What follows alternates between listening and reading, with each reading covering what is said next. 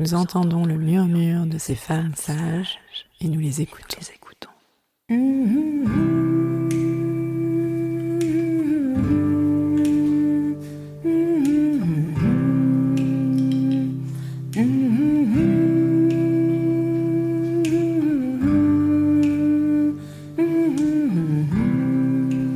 Elles sont gynécologues, sages-femmes, ostéopathes, psychologues, historiennes, toutes œuvrent à leur façon en faveur d'une prise en charge globale de la santé des femmes. Ce sont des femmes sages, car de par leurs expériences, leurs histoires de vie, elles ont quelque chose à transmettre. Elles ouvrent notre champ des possibles, à nous, femmes, patientes, thérapeutes. Elles montrent le chemin vers une autre réalité. Elles prouvent par leur pratique quotidienne qu'une autre santé est possible.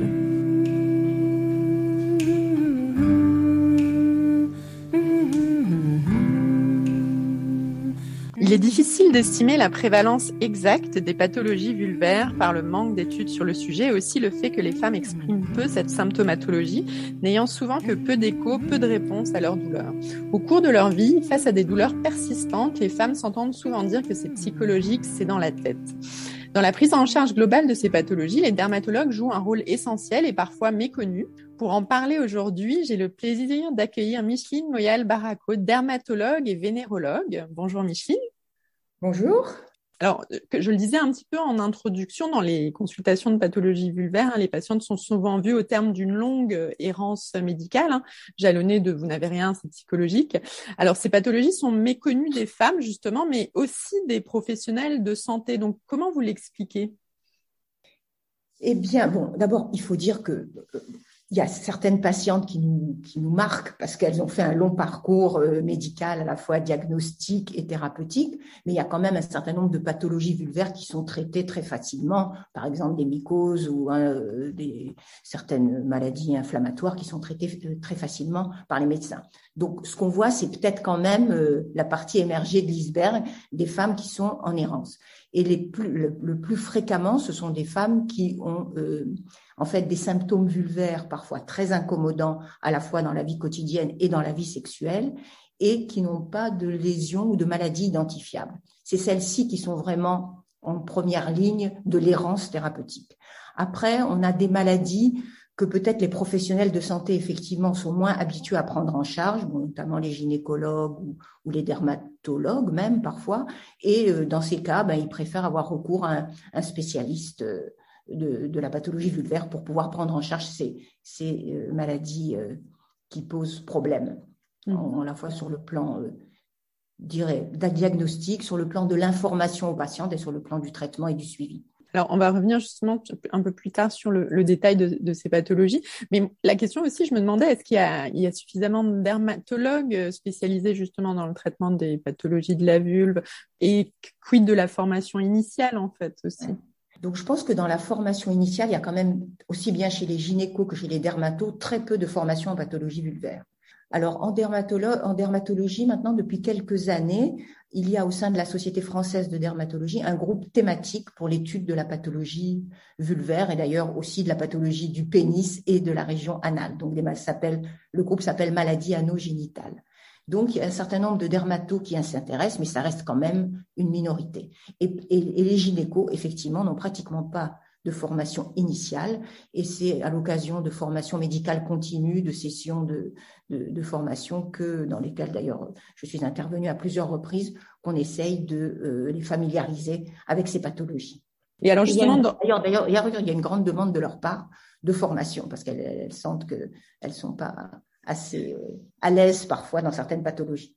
Pour la prochaine question serait peut-être de clarifier, euh, parce que c'est pas forcément clair pour euh, toutes les auditrices auditeurs, qu'est-ce qui est de l'ordre de ce qu'on appelle les douleurs pelviennes chroniques et spécifiquement de, la pathologie vulvaire ou est Alors les douleurs les douleurs pelviennes, ça inclut normalement des douleurs de tous les organes qui se situent, en, dire, en dessous de la ceinture c'est-à-dire euh, l'utérus, la vessie, le vagin, la vulve. Donc moi, je suis capable de ne vous parler que des pathologies de la vulve. Et c'est vrai que parfois, il y a même une confusion chez les femmes entre la vulve et le vagin. Quand on, je ne sais pas si vous connaissez les monologues du vagin, ça parle beaucoup de la vulve en fait. Hein.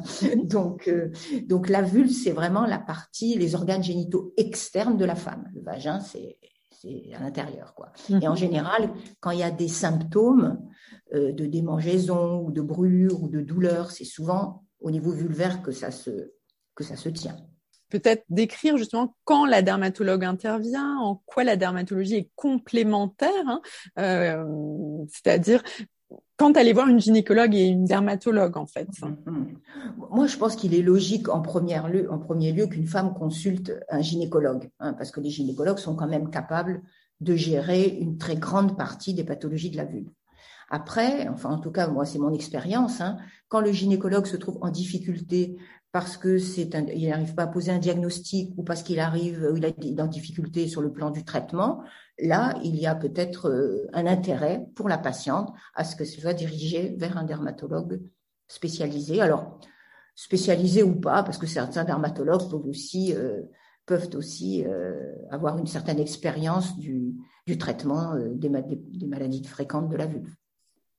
Et alors justement, est-ce qu'on, je vous propose de revenir euh, sur certaines de ces pathologies euh, vulvaires parce que j'imagine qu'elles sont plus ou moins euh, connues. Donc par exemple, quand on parle de, de lichen scléreux, de quoi on parle? Alors le lichen scléreux, c'est en fait une maladie inflammatoire de la vulve. Euh, souvent, quand on dit lichen, on a l'impression que c'est un champignon, hein, souvent les femmes. Donc, il est important donc de préciser ça. C'est pas du tout une maladie infectieuse, c'est un état inflammatoire et c'est considéré comme ce qu'on appelle une maladie auto-immune. C'est-à-dire que c'est c'est pas une inflammation qui vient de l'extérieur, une allergie, c'est vous vous-même qui produisez euh, donc cette inflammation euh, par des, facteurs d'auto-immunité. Et donc, ça se traduit parfois par rien du tout, parfois il peut y avoir aucune manifestation, ou alors le symptôme classique, c'est des démangeaisons. Ensuite, il y a des modifications de la muqueuse, à la fois des modifications de la couleur, la muqueuse peut blanchir, ou des modifications de l'architecture. Il peut y avoir des modifications, les, les, petites lèvres peuvent être un petit peu moins marquées, le clitoris peut se recouvrir, enfin bon, il peut y avoir des modifications architecturales qui le plus souvent d'ailleurs ne sont pas particulièrement gênantes. Et donc, cette maladie se traite assez facilement en utilisant des dermocorticoïdes.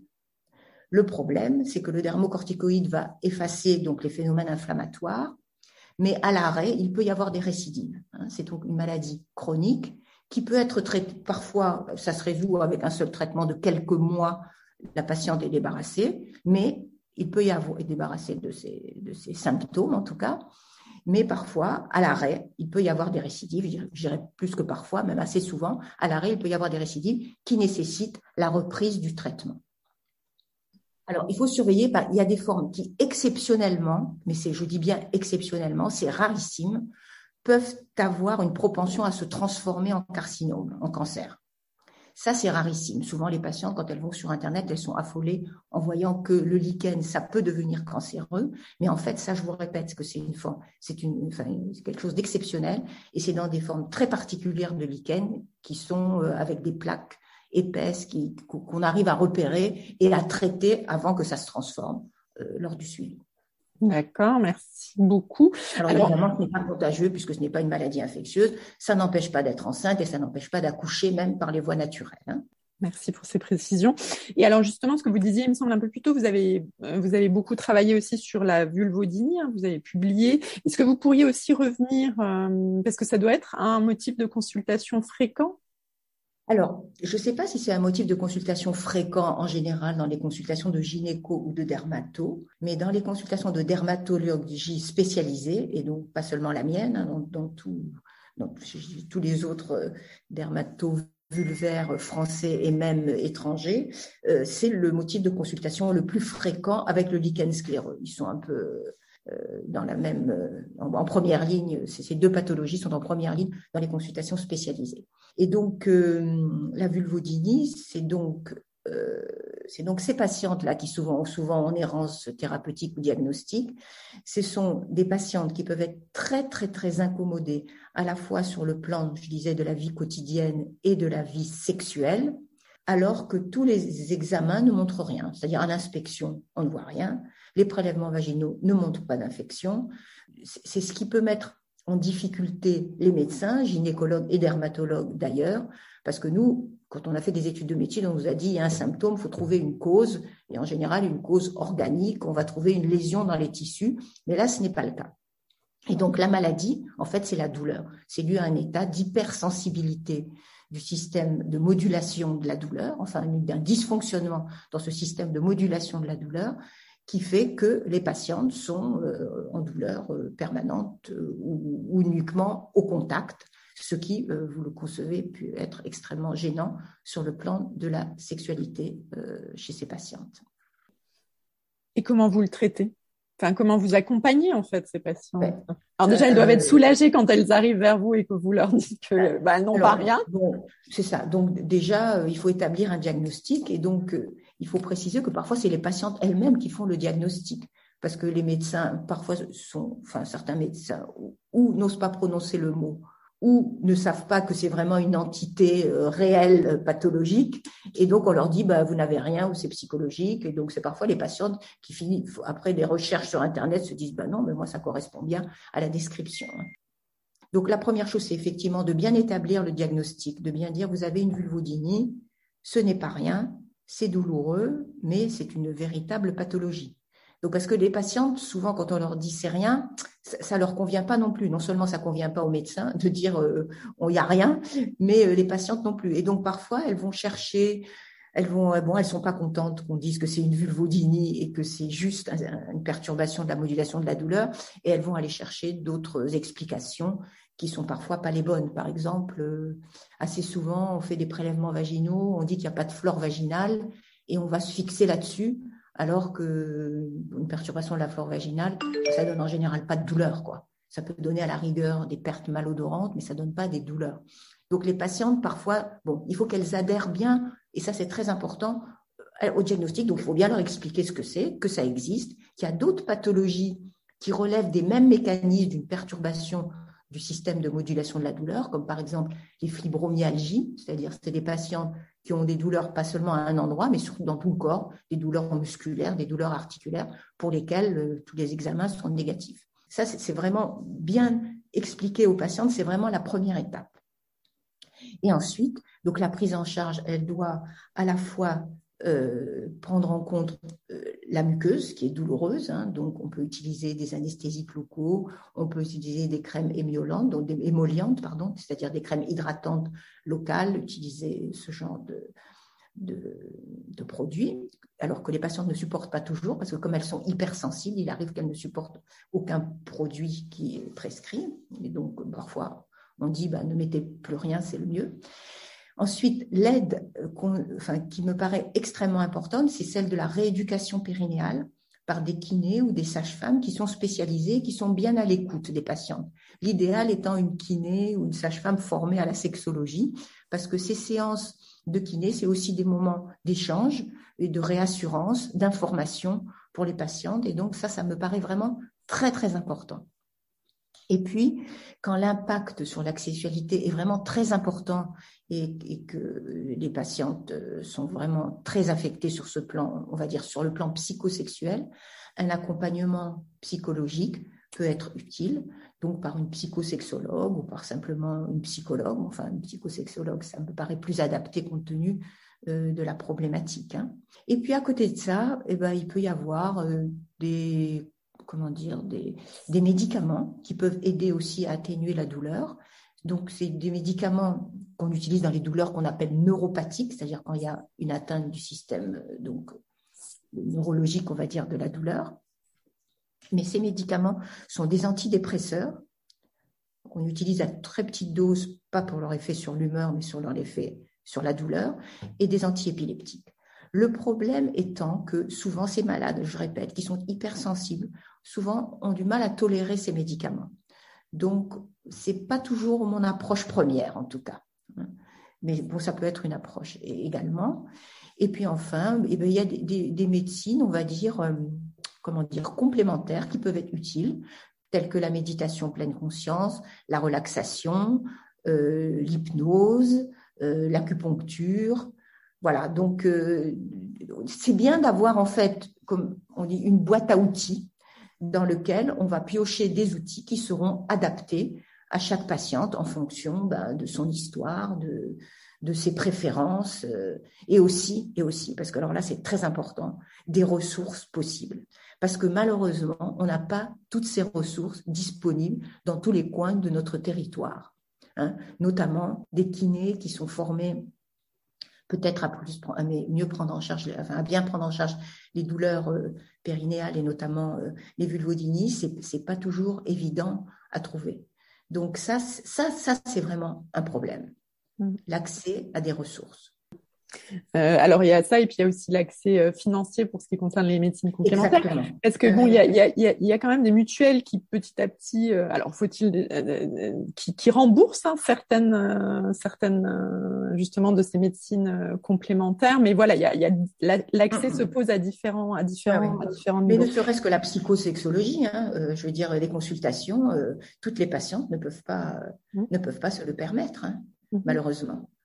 Exactement. il y a une question qui me vient puisqu'il y a en France donc c'est développé des alors ça c'est l'accessibilité aussi en matière de territoire, mais il y a quand même des centres de douleurs euh, pelviennes euh, chroniques. Est-ce que vous savez s'il y a des dermatologues qui interviennent dans certains de ces centres? Parce que ça pourrait être aussi une des personnes ressources alors, je ne sais pas pour les autres. Moi, je fais partie, en tout cas, du réseau qui s'appelle le réseau douleur ville-hôpital, qui, euh, qui est mis en place, euh, c'est à l'hôpital Saint-Antoine, mais c'est un réseau douleur, euh, enfin disons régional pour l'île de France. Je, je, ne sais pas s'il y a d'autres dermatologues qui font partie de ces réseaux douleurs. Très bien. Et alors, je, je, pour revenir à la vulvodynie, moi j'entendais parler de ce fameux test du coton-tige. Alors, je ne sais pas si c'est un test qui est pour l'autodiagnostic ou même pour les professionnels de santé qui l'utilisent. Donc en fait, dans les vulvodynies, il y a un peu deux types, enfin, ou trois, on va dire. Euh, un type où les patientes ont des douleurs en permanence, c'est-à-dire on n'a pas besoin de les toucher, elles ont mal tout le temps. Si on les touche, c'est pas pire, elles ont mal en permanence. C'est pas le plus fréquent. Le plus fréquent, c'est des douleurs au contact, et particulièrement au contact du vestibule. Le vestibule, c'est juste l'entrée du vagin, c'est jusqu'à avant le vagin. Hein. Et donc cette zone-là est chez certaines patientes très sensible elles ont ce qu'on appelle des vestibulodinies provoquées, c'est-à-dire que c'est le contact qui provoque. Elles ont pas forcément, elles peuvent avoir un petit peu mal euh, comme ça spontanément, mais elles ont surtout mal au contact. Alors le contact, ça peut être des contacts vestimentaires, ça peut être de mettre un tampon, ça peut être simplement quand on fait la toilette, ça peut être d'être en position assise, mais surtout, et ce qui impacte beaucoup euh, ces patientes, c'est euh, des douleurs au moment des rapports. C'est-à-dire que la pénétration peut devenir impossible ou même tout contact peut devenir impossible. Et donc, pour essayer, comment dire, d'officialiser le caractère provoqué de la vulvodynie, ou en l'occurrence de la vestibulodynie, hein, parce que c'est sur le vestibule, on peut utiliser un test au coton-tige, c'est-à-dire qu'on va toucher le vestibule, donc je rappelle cette partie de la vulve juste avant l'entrée du vagin, avant, le vagin plutôt. Et euh, donc quand on touche, ça provoque, ça reprovoque la douleur que ressent la patiente au contact. Mhm. merci beaucoup. Et alors peut-être juste une dernière question sur euh, sur la sur cette partie sur la vulvodynie. Euh, je me dis, elle peut peut-être être, enfin j'avais lu aussi euh, confondue avec une mycose pour, en tout cas pour des praticiens qui sont peut-être peu formés euh, sur euh, ces euh, sur ces un peu avertis sur ces questions-là. et je me disais, vous disiez effectivement, et donc il y a deux questions dans ma question. vous disiez un peu plus tôt que les mycoses se soignent très bien. En même temps, ça, bon, il peut, on peut assister aussi à des, des mycoses chroniques, c'est-à-dire c'est-à-dire que les femmes sont amenées à, à prendre des ovules bah, presque parfois tous les mois. Euh, et donc ça aussi, est-ce que ça peut pas bah, assécher le, le, vagin et quelque part, est-ce que la peau justement, euh, enfin, les, les, muqueuses se, comment comment je pourrais dire, se fragilise, se fragilise, voilà. Alors, ce qu'il faut savoir, c'est que souvent, avant qu'une vulvodynie se déclare, il peut y avoir un événement qui est inaugural. Je ne vous dis pas que c'est forcément la cause, mais qui est inaugural. Et cet événement, ça peut être soit un événement émotionnel, un stress euh, professionnel, familial, conjugal, mais ça peut être aussi un événement physique tel qu'une mycose. Donc, assez souvent, il y a une mycose avant une, ou une série de mycoses avant que la vulvodynie se déclare. C'est-à-dire qu'on a, traité la mycose, On fait les prélèvements qui montrent que tout va bien, il n'y a plus de champignons au prélèvement vaginal. Et pourtant, la patiente continue à être gênée, par exemple, ne peut, ne peut toujours plus avoir de rapport sexuel. Normalement, les symptômes de la mycose, ce pas les symptômes de la vulvodynie. La mycose, ça gratte, par exemple. Normalement, une vulvodynie, ça gratte pas, hein, en théorie. Hein. Alors, il peut y avoir des brûlures dans les deux, donc ça peut parfois amener à confusion, mais dans une mycose, en général, il y a en plus des pertes. Quand on examine la muqueuse, elle est rouge, elle est parfois gonflée, elle est parfois fissurée. Il y a des choses à voir. Hein. donc, il y a des anomalies qui peuvent expliquer les symptômes. Alors que dans une vulvodynie, eh ben, non seulement l'examen est normal, mais le prélèvement vaginal est normal, donc il n'y a, a, plus de mycose.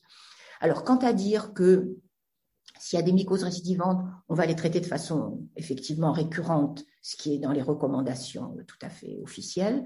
Donc, on, peut les traiter d'ailleurs par des ovules ou par des comprimés, hein, pas seulement euh, des ovules. Euh, moi, je ne pense pas que ce soit les traitements qui fragilisent. Ce qui fragilise la muqueuse, c'est la mycose. Donc, quand on traite, normalement, euh, je veux dire, une patiente qui a purement une mycose, quand on la traite, elle n'a pas à la place de la mycose ensuite un problème de fragilité que l'on doit traiter. Donc, le, traitement, il est bien codifié. Alors, bon, c'est vrai que le traitement des mycoses récidivantes, je veux dire, il est bien codifié et il n'entraîne pas d'effets secondaires. Hein. et quand en général les patientes vous disent eh ben, j'ai mis tellement d'ovules et ben voilà maintenant euh, c'est pour ça que ça continue à brûler, non, c'est parce que à la suite de leur, leur candidose, elles ont développé une vulvodynie, mais les tissus n'ont pas été fragilisés. Ils ont été peut-être sensibilisés par la mycose, mais pas par les traitements. Merci beaucoup. Alors là, on a vu les, deux, les deux grandes euh, pathologies, ce que vous disiez effectivement, le lichen scléreux, la vulvodynie. Alors peut-être rapidement revenir aussi parce que j'avais bon, il y a aussi l'herpès vulvaire, le psoriasis et l'eczéma vulvaire. Alors, je pense que c'est des mots herpès, psoriasis, eczéma que les, personnes connaissent mieux, euh, mais peut-être peut-être quelques petites différences. Qu'est-ce qui différencie l'un de l'autre? Est-ce que est-ce que c'est des pathologies que vous que vous voyez aussi euh, régulièrement? Je les vois moins que des vulvodynies ou des lichens scléreux, mais oui, bien entendu, ça fait partie des, on va dire des classiques hein, euh, en pathologie vulvaire. Hein. Donc l'herpès, euh, ben, l'herpès, il y a deux circonstances où les patientes sont vraiment très handicapées, on va dire. C'est la primo-infection herpétique, c'est-à-dire quand elles viennent d'être contaminées, elles peuvent avoir des, plaies multiples sur la vulve qui sont atrocement douloureuses et qui peuvent être associées parfois à des troubles pour émettre les urines ou pour aller à la selle, parce qu'il peut y avoir une atteinte neurologique transitoire, mais voilà. Donc ça, c'est vraiment euh, une, un épisode extrêmement douloureux pour les femmes et donc on va traiter par, euh, bah, par des antiviraux, hein, ça s'appelle du valacyclovir ou plasticolovir, j'utilise plus le valacyclovir. Et puis deuxième euh, cas où elles peuvent être très gênées, c'est quand elles ont des, des, des, poussées fréquentes, hein. donc une, voire deux poussées par mois. Et donc ça, c'est vraiment très handicapant. Alors heureusement, donc, grâce au valacyclovir, cet antiviral, on peut donner un traitement continu pendant plusieurs mois, six mois, voire un an, à raison de un comprimé par jour. C'est un médicament qui est très bien supporté et qui permet en général de prévenir euh, les récidives mmh. pendant le temps du traitement. Mmh. Et donc, psoriasis, eczéma vulvaire, là aussi euh, alors, eczéma vulvaire, euh, je mettrais peut-être un petit bémol. Euh, c'est assez rare, en fait, l'eczéma vulvaire. Souvent, les patients viennent dire j'ai de l'eczéma parce que j'ai eu une allergie à, un savon, euh, je sais pas quoi, un assouplissant, une lessive, etc. C'est quand même, très, très rare. Hein. Donc, ce qu'on voit, c'est soit ce qu'on appelle une lichénification, c'est-à-dire un épaississement de la muqueuse qui est entretenu par le grattage. Ça, ça entraîne des démangeaisons, voilà. Et donc, ça, ça peut se voir parfois chez des patients qui ont tendance à l'eczéma. Hein, mais ça s'appelle une lichénification. Donc, un épaississement de la peau qui gratte. Et donc là, on a aussi un remède assez facile, c'est des pommades à base de cortisone. Ça fait disparaître rapidement la démangeaison, la peau se désépaissit. Malheureusement, à l'arrêt, il peut y avoir des récidives, mais les patientes seront informées qu'elles peuvent réutiliser ponctuellement ce dermocorticoïde et euh, ça peut être, euh, c'est une solution en général euh, tout à fait appropriée pour ce problème de lichénification. Et puis il y a le psoriasis. Donc c'est des patientes qui le plus souvent ont du psoriasis ailleurs, notamment sur le cuir chevelu ou dans les oreilles, ou qui ont des antécédents familiaux de psoriasis. on peut avoir donc des démangeaisons qui s'accompagnent de plaques rouges, parfois avec une desquamation au niveau euh, des grandes lèvres, notamment au niveau du, du pubis. Il peut y avoir parfois des lésions aussi dans la région périnéale. Et là encore, la réponse, c'est des, des, crèmes à base de cortisone qui vont rapidement faire céder les démangeaisons et euh, les plaques, mais qui, évidemment, encore une fois, n'ont qu'un effet suspensif, c'est-à-dire quand elles vont se traiter, ça ira. À l'arrêt, elles peuvent rester en rémission durable, mais il peut y avoir des récidives qui pourront être traitées à nouveau par des crèmes à base de cortisone. Merci beaucoup. Alors, je, mentionne juste pour les personnes qui souhaiteraient en savoir davantage sur euh, justement les descriptions de ce que c'est les pathologies vulvaires. Vous avez participé à l'édition d'un petit guide illustré des pathologies euh, vulvaires dont je mettrai les références dans le dans le podcast, hein, qui est très bien fait. Et alors peut-être pour terminer, alors vous, mentionniez un peu déjà euh, ben, l'importance du réseau, hein, puisque vous, vous disiez justement travailler avec des kinés pour la rééducation périnéale, des kinés qui sont formés à la sexologie ou des psychologues qui sont formés à la sexologie. Hein. On a accueilli Heidi Bérou, justement, euh, psychologue, sexologue, qui, euh, qui euh, justement prend en charge les questions des douleurs. donc, vous travaillez dans, dans un réseau. Comment concrètement ça s'articule, cette prise en charge pluridisciplinaire? Vous mentionnez à vos patientes d'aller les voir ou est-ce que vous, vous organisez même des réunions où vous discutez entre vous? Comment, comment ça se passe? Alors, d'abord, ce qu'il faut dire, c'est que ce qui est très important pour euh, un spécialiste ou pour les médecins en général, c'est d'avoir déjà un réseau de, personnes qui, ont le même intérêt Hein, c'est-à-dire euh, bah, des, en l'occurrence, c'est des dermatologues ou des gynécologues qui s'intéressent vraiment à la pathologie vulvaire, et d'avoir des réunions, de participer à des congrès, de faire des présentations de cas. Quand on est en difficulté, de demander d'autres avis. Ça, c'est le réseau interprofessionnel qui est euh, avec ses pairs, quoi, qui est très très important et très très utile, hein, parce qu'on peut se trouver en difficulté. Et bon, quel, vous avez peut-être vous êtes confronté à une pathologie qu'un autre a déjà vu trois fois et il va vous donner les clés. Hein. Donc ça, c'est vraiment important de ne pas rester dans son coin à essayer de, de faire son petit, euh, sa petite euh, méthode personnelle. Il faut vraiment confronter ses idées à celles des confrères. Et alors, deuxièmement, mais ça, c'est surtout valable pour les vulvodynies, c'est super important d'avoir un réseau multiprofessionnel. Alors nous, on a développé un petit réseau hein, à notre à notre euh, comment dire à notre niveau, qui est un réseau, je dirais, amical. C'est même pas, on n'est même pas créé en association où on se réunit environ tous les deux mois, sauf Covid, hein, euh, en, en, réunissant gynécologues, psychosexologues, kinés. Voilà. Et alors, en plus de ça, on a des connexions avec, quand on a besoin, avec des neurologues ou avec des réseaux antidouleurs enfin des réseaux, des centres d'évaluation et de traitement de la douleur. Donc il y a, le réseau douleur ville-hôpital dont, vous parliez. Mhm. Et on est en train d'essayer de mettre en place un, comment dire, un programme d'éducation thérapeutique pour les patientes atteintes de douleurs vulvaires, de vulvodynie.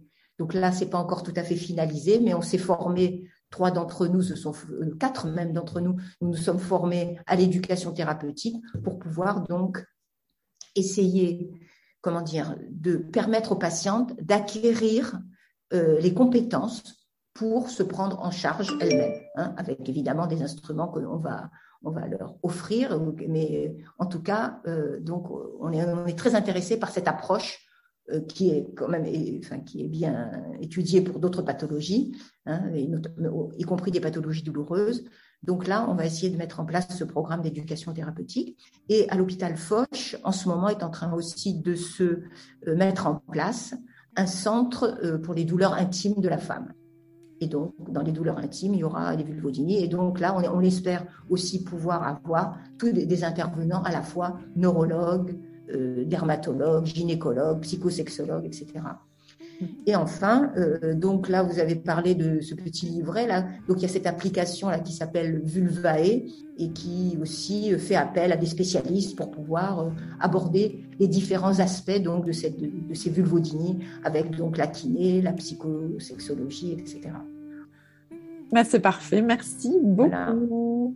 Les Femmes Sages est un podcast de Géraldine Grenet, réalisé par Mathieu Sisviller sur une musique originale de Noufissa Kabou et Emmanuel Simula. Retrouvez-nous chaque mois pour un nouvel épisode, et d'ici là, Prenez soin de vous.